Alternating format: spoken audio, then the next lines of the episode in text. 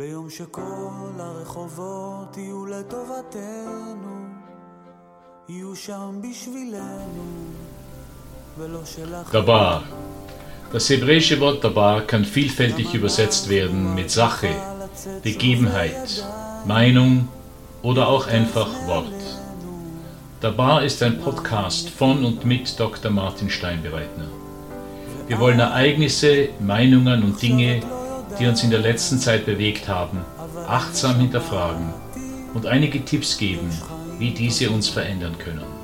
Viel Vergnügen.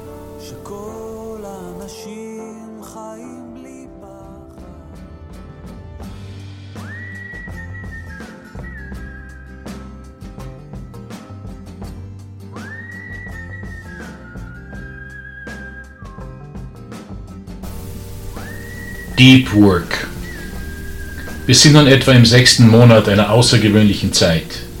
Jene von uns, die das Glück haben, nicht entlassen worden zu sein und die deshalb geringere existenzielle Sorgen wälzen, haben vermutlich eine Reihe von Plänen geschmiedet, wozu wir den Lockdown verwenden würden. Projekte im Garten, schon lange anfallende Reparaturen, an welche unser Ehepartner uns regelmäßig erinnert oder, wie in meinem Fall, das Absolvieren von einer Reihe von Online-Kursen. Dass die Anmeldegebühr im Sonderangebot war, machte diese Entscheidung nur noch leichter. Und so habe ich derzeit Zugang zu zwei Philosophiekursen, vier Schulungen zu verschiedenen Aspekten der Fotografie sowie ein Abonnement für wöchentliche Vorträge zur jüdischen Tora. Mag sein, dass ich der Einzige bin, der über meine eigenen Lern- und Arbeitsfortschritte ein wenig enttäuscht ist. Wir vermuten aber ganz leise, dass auch manche unserer Zuhörer den einen oder anderen Vorsatz nicht realisiert und manches Projekt noch nicht fertiggestellt haben. Netflix schien uns im Wege gestanden zu sein.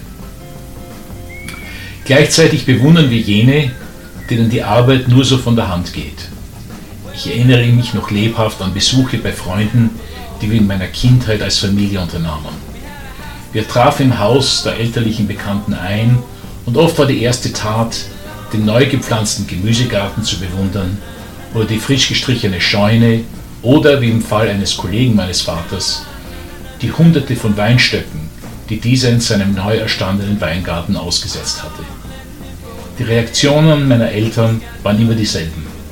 Meine Mutter schwärmte vor Bewunderung mit einem Enthusiasmus, der ein paar vorwurfsvolle Untertöne Richtung meinem Vater nicht zu verbergen versuchte.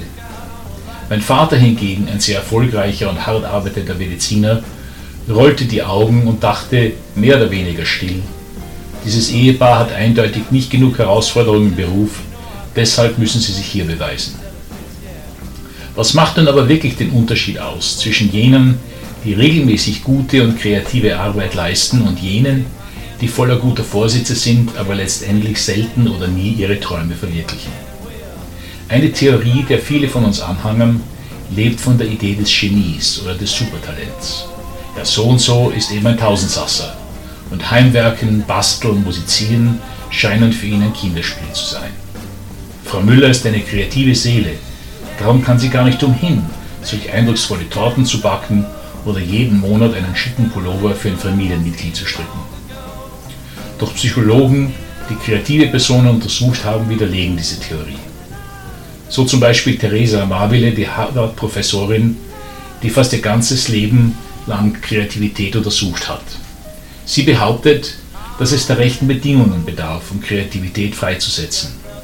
Der Unterschied zwischen einem vollendeten Hausmusiker und einem Dilettanten rührt weniger vom rohen Talent her, als von den äußeren Umständen, die vorhanden oder, und das ist wichtig, geschaffen wurden, um die intrinsische, das heißt die innere Motivation besagter Person anzufeuern.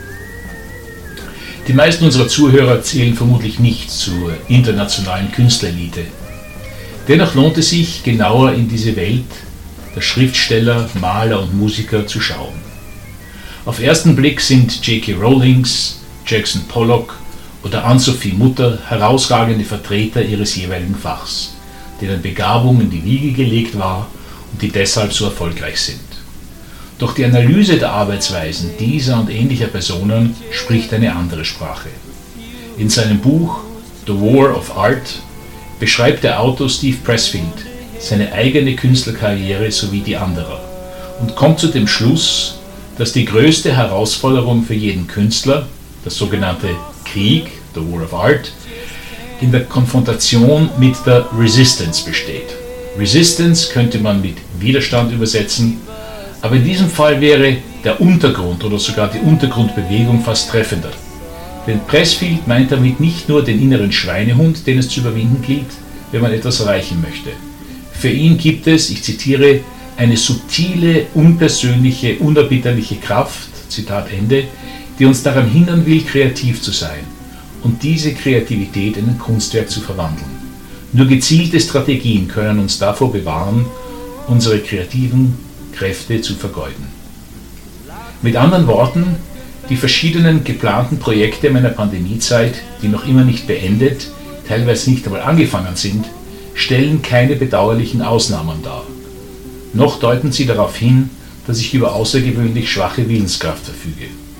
Vielmehr gehören sie zur Norm bei Menschen, die nicht gelernt haben, den Widerstand aus dem Untergrund der Resistance erfolgreich zu bekämpfen. Womit wir beim dritten und letzten Autor zu diesem Thema sind.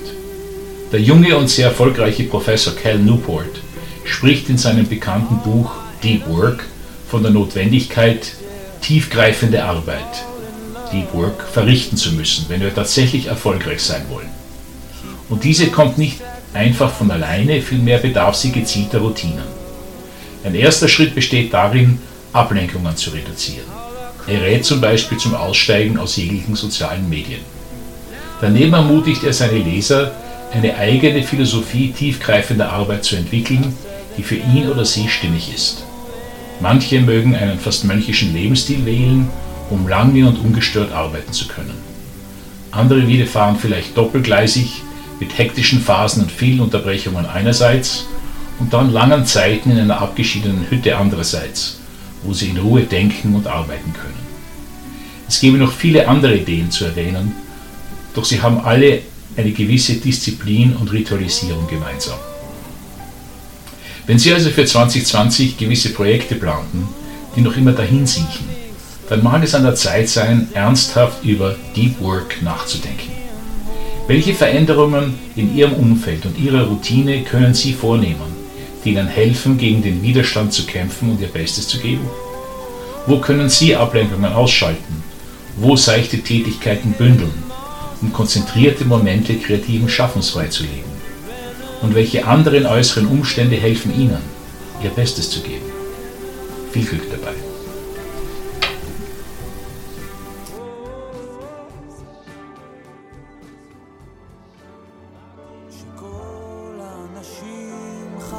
der Bar. Das sind Martin Steinbereitner, Fritz Löwe, Piros Kakatscha und Jakob Bär. Wenn Ihnen diese Episode gefallen hat, dann abonnieren Sie der Bar auf iTunes, Spotify oder woher Sie sonst immer Ihre Podcasts beziehen. Und empfehlen Sie der Bar weiter. Bis zum nächsten Mal. עכשיו את לא יודעת, אבל אני שמעתי